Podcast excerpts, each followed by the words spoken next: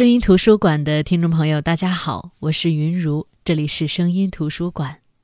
喜马拉雅 FM 是声音图书馆的独家合作平台。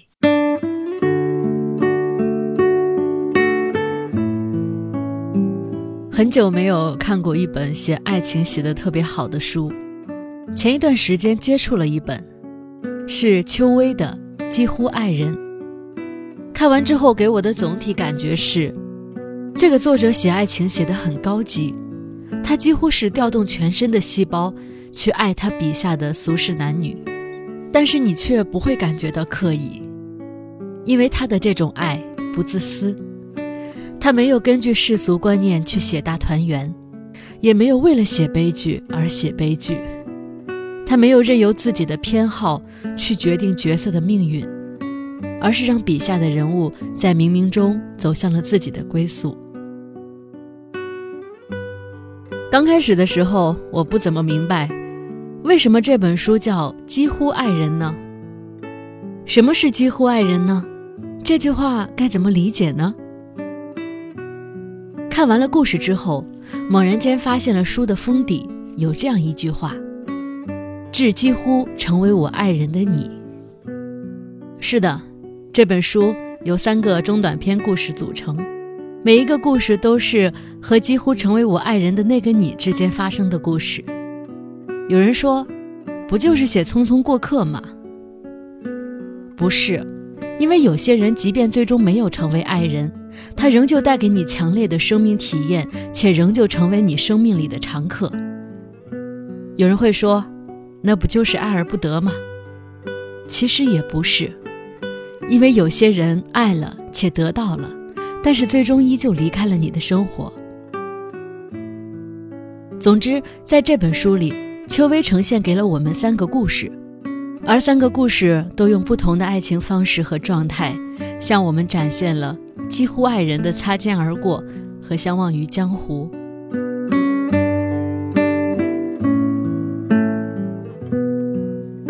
在这个世界上，有时候你不得不相信，有些人就是天生祖师爷赏饭吃。就像这本书的作者邱薇，她的文字是有灵气的，讲故事的技巧也是那么的娴熟且真诚，勾勒的细节让你那么幸福，也难怪这本书刚一完稿，就有一个故事被抢下了电影版权。第一个故事是这本书的同名故事，叫《几乎爱人》，是讲述带引号的我的妈妈和她的爱情往事。第二个故事叫《暗恋时代》，就像这个题目一样，是一个关于暗恋的故事。这中间没有矫情，没有戏精的自我加戏，甚至连暗恋的蛛丝马迹都没有，完全的纯暗恋故事。女主角爱了一个人二十年，对方却一无所知。第三篇名字叫《爱不由自主》，以职场厮杀开篇，成功的女精英在职场当中混得如鱼得水。却没有办法在生活当中获得足够的安全感。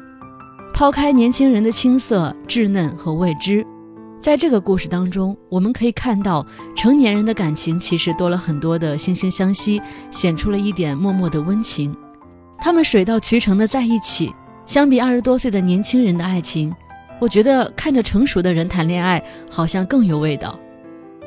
那今天。在声音图书馆里，我就着重来介绍一下第一个故事《几乎爱人》，也就是被抢下了电影版权的这个故事。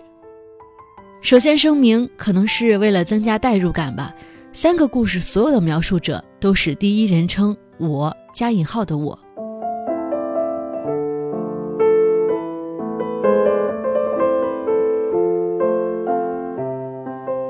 那在第一个故事《几乎爱人》当中。故事一开始就说，做生意的爸爸被调查了，孤傲的妈妈说早晚的事儿，引出了爸爸和妈妈的感情状态。妈妈姓钟，名秋，钟表的钟，秋天的秋，而她正好出生于农历八月十五，叫中秋这个名字就显得更加的有意思了。妈妈出生于艺术之家，她的爸爸五十岁前是交响乐团指挥。几年前到音乐学院当客座教授，他的妈妈年轻时是活跃于舞台的大青衣，之后成为著名的戏剧导演。妈妈中秋出生在这样的家庭，注定了她从小到大所受的艺术熏陶。她年轻的时候是舞蹈演员，和爸爸相遇也是因为爸爸有一次去看妈妈演的舞剧，被妈妈的风采迷住了，之后就展开了疯狂的追求。因为妈妈出生于艺术之家，而爸爸是做生意的，所有人都会觉得这两个人根本不是一路人。果不其然，外公外婆强烈反对，但是就是在外公外婆的强烈反对下，文艺世家出生的妈妈嫁给了做生意的爸爸，两路人走到了一起。这么些年，爸爸对妈妈的评价就是：“你妈这个人谁都看不上，活该她孤独。”而事实的确如此，妈妈没有特别密切的朋友，她不喜欢跟同龄的已婚妇女讨论丈夫、孩子或者珠宝首饰，嫌别人庸俗。她也不喜欢跟不同年龄段不婚或者不育的文艺女中青年交往，说太把自己当回事，或者是性冷淡的女的才会单着，这种人我跟她聊什么呀？但是他有很多兴趣小组来打发时间，他去参加滑雪、爬山、骑马、跑步、跳伞，这些项目每一两年换一个。总之，生活过得也算热闹。只是，这些兴趣小组的朋友只能是玩伴儿，这些玩伴儿终究无法走进他心里。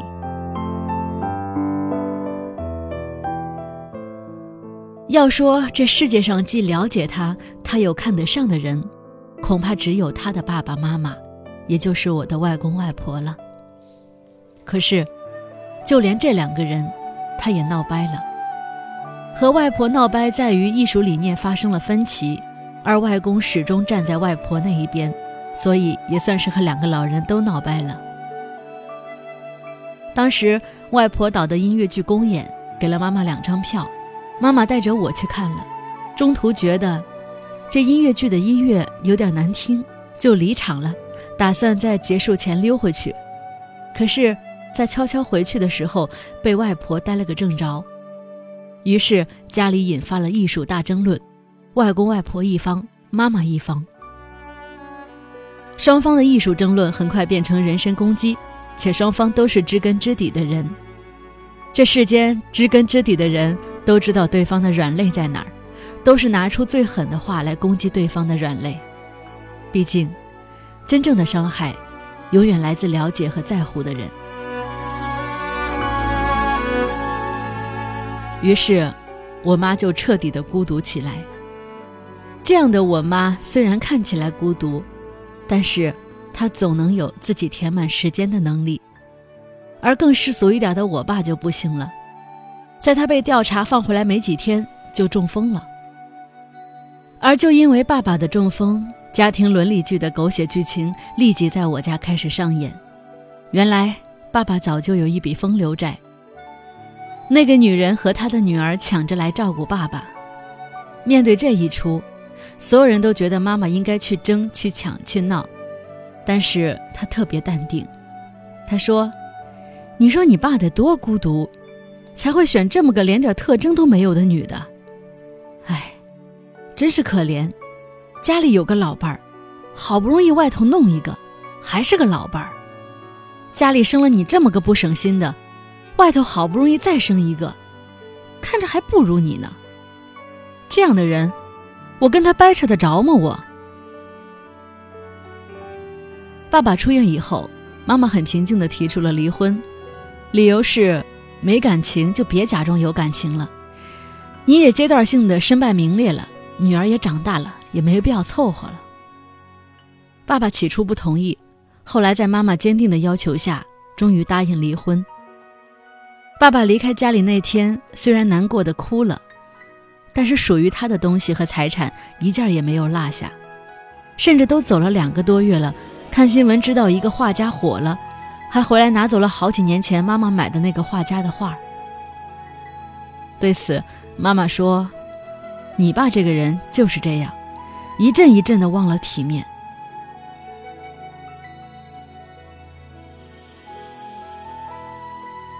接下来的一天，妈妈突然留了一封信，离家出走了。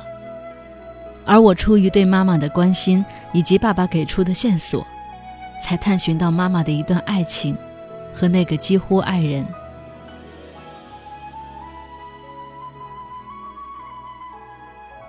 那个人叫羽生庆太，韩国和日本混血，从小在没有爱的家庭长大，为了独立，年少的时候去当了牛郎。这都是我在伪造了一个职业身份，就是纪录片导演和羽生庆太聊天换来的信息。而我不知道的是，羽生庆太从一开始就知道我是谁。于是，在和他的接触当中，我也很顺利地找到了我的妈妈，在他们俩分别讲述的往事当中找到了答案。原来，当年随着做生意的爸爸来到东京时，有相当一段时间。妈妈都特别孤独，这种孤独不仅仅是因为爸爸的应酬减少了对她的陪伴，更是因为两个人无法灵魂交融。妈妈说：“就算我结婚之前，你外婆咬牙切齿地跟我说了多少遍，你就等着后悔吧。”她都没有想到，她真的可以后悔成那样，甚至她都没有办法躲避那种情绪。她之所以长期在日本居住。而不是跟着爸爸往返中国与日本，就是因为他特别怕别人问他过得怎么样。被关心的人问，委屈；被不关心的人问，憋屈。他说：“我头一回觉得能去的地方越多，越走投无路。”而就是在这样的情况下，他认识了羽生庆太。那时妈妈是有钱的年轻太太。庆太是靠女人挣钱的白面牛郎，可是两个人却在相处的过程当中灵魂契合。他们谁也没有承认那是一段爱情，彼此可能只是彼此的灵魂伴侣。妈妈曾经说过，她和羽生庆太的状态始终在有达之上，恋人未满。而那个时候，妈妈对爸爸不是不爱。只是不满。妈妈和庆太彼此相伴的日子，给了彼此最大的慰藉。比如，妈妈曾经给庆太讲过《红楼梦》里石头变宝玉的故事，让身世飘零的庆太知道，即使看起来最多余的人，也一定有他来这个世界上的意义。没有谁是被世界抛弃的。也许，被孤立才证明一个人的特别吧。只是我们要有勇气和运气，认识到这一点。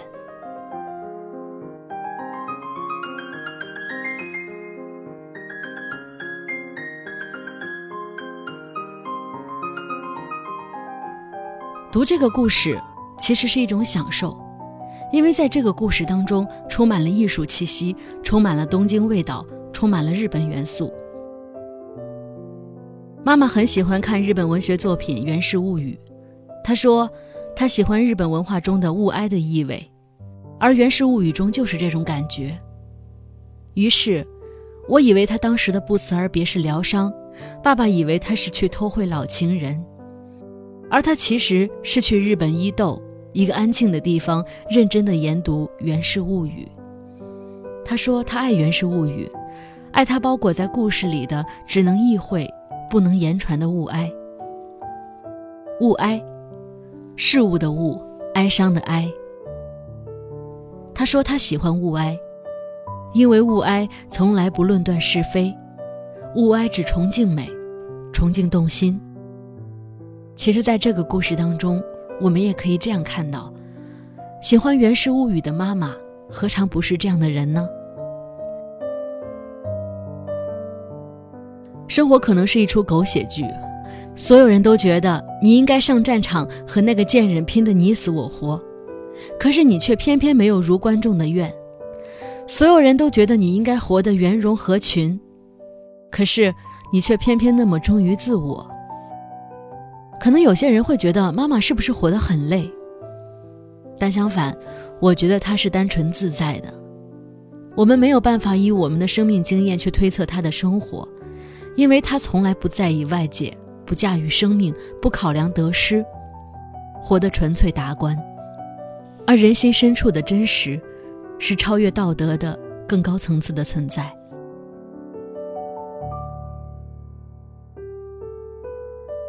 我们从这个故事也可以看到，中秋这个人是一辈子活得精细的人，物质上的满足、精神上的优越，都让他不用顾及基本的需求。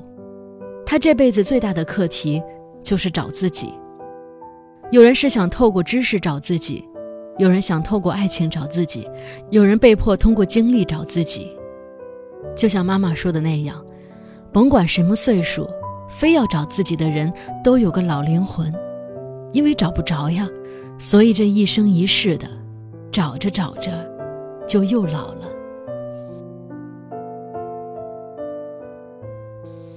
就像我们无法浅层次的理解妈妈和余生庆太的关系，或许他们在彼此身上找到了救赎，他们在彼此眼睛里找到了理解，他们在彼此身上找到了自己的影子，可是他们却不是对方的爱人。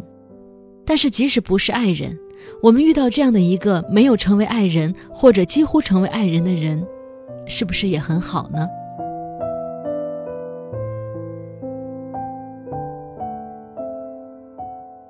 那再来说说作者邱薇这个人，或许大家和我一样，之前几乎没有怎么听到过这个人的名字，但是读过他的文字，我几乎对他会有一个很清晰的认知。我觉得他对爱情的理解是深刻且独到的，他讲故事的方式非常的松弛，但又有力量，细节考究，文字值得推敲，人物性格的塑造和他对人生的理解密不可分。更难能可贵的是，他有着强大的文化和艺术的底蕴，他笔下的文字，处处体现着他的审美，他会不着痕迹地讨论音乐、书籍、艺术。之所以不着痕迹，是因为这些艺术它不是来卖弄的，它是用来烘托人物，用来铺陈剧情，用来揭示真理的，而这才是他的文字，他讲述的爱情故事显得高级的原因。就像邱薇在序言里说的那样：“我是看《红楼梦》长大的，盛言必散，像一个天生的刺，长在我心底。”时间长了，业已和我的人生观合而为一，时常隐隐作痛。这真是福祉，疼痛的存在，令人确定心神的存在。天底下恐怕没有一件其他的事像创作一样贴近爱情。我非常爱我写出来的那些人物。因此，不仅是为他们选择的职业或爱情，就连他们喜欢的音乐、喜欢去到哪里、热衷什么颜色、偏好什么食物或品牌，无一不是精心思考过的。且那些属于他们的爱好和细节，只能属于他们。有灵魂的作品或品牌，值得被重视和歌颂。我也把我那个长了刺的人生观带进每一个作品。他们热辣的恋物，热辣的爱着，热辣的来了又去。正因为必散，所以才必须要使劲儿的把人生活成盛宴一场。如果说我对这本书有什么样的期许，这个期许就是这三篇小说的审美和世界观，能激发出令人内心更柔软的空间与可能。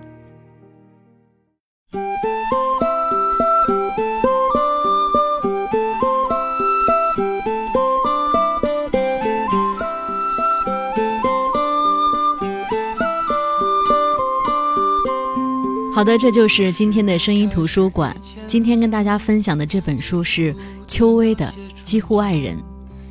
这本书其实很难分享，而今天的这期节目其实也是凌乱的。这是我第一次感受到有这么大的一个挑战，就是一本书带给你的震撼其实很强，可是你很难用文字或者说是用些细节的感受去把它描述出来。其实就像这本书的命题一样。几乎爱人是一个很美，但是又不敢去细细琢磨的一种状态。爱是一个人的事，但是爱情是两个人的事。你的一生中一定有个人几乎成了你的爱人，但是在他之后，你才是最好的你。就像《源氏物语》中说的那样：“既然生如朝露，但愿有始有终。”几乎爱人，致那些几乎成为我们爱人的人们。接下来，最后跟大家带来朴树的《清白之年》。好的，我是云如，这里是声音图书馆，我们下期再见。我情都还不开，你的衬衣如雪，伴着杨树叶落下，眼睛不眨，心里想有一些话，我们先不讲，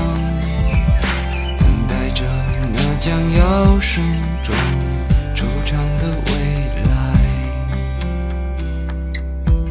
任随风飘荡，天各自一方，在风尘中遗忘的清白脸庞。此生多勉强，此身越重，时光漫长，一场也不想。数不尽的流年似是而非的脸，把你的故事对我讲，就让我笑着泪光。是不是生活太艰难，还是活色生香？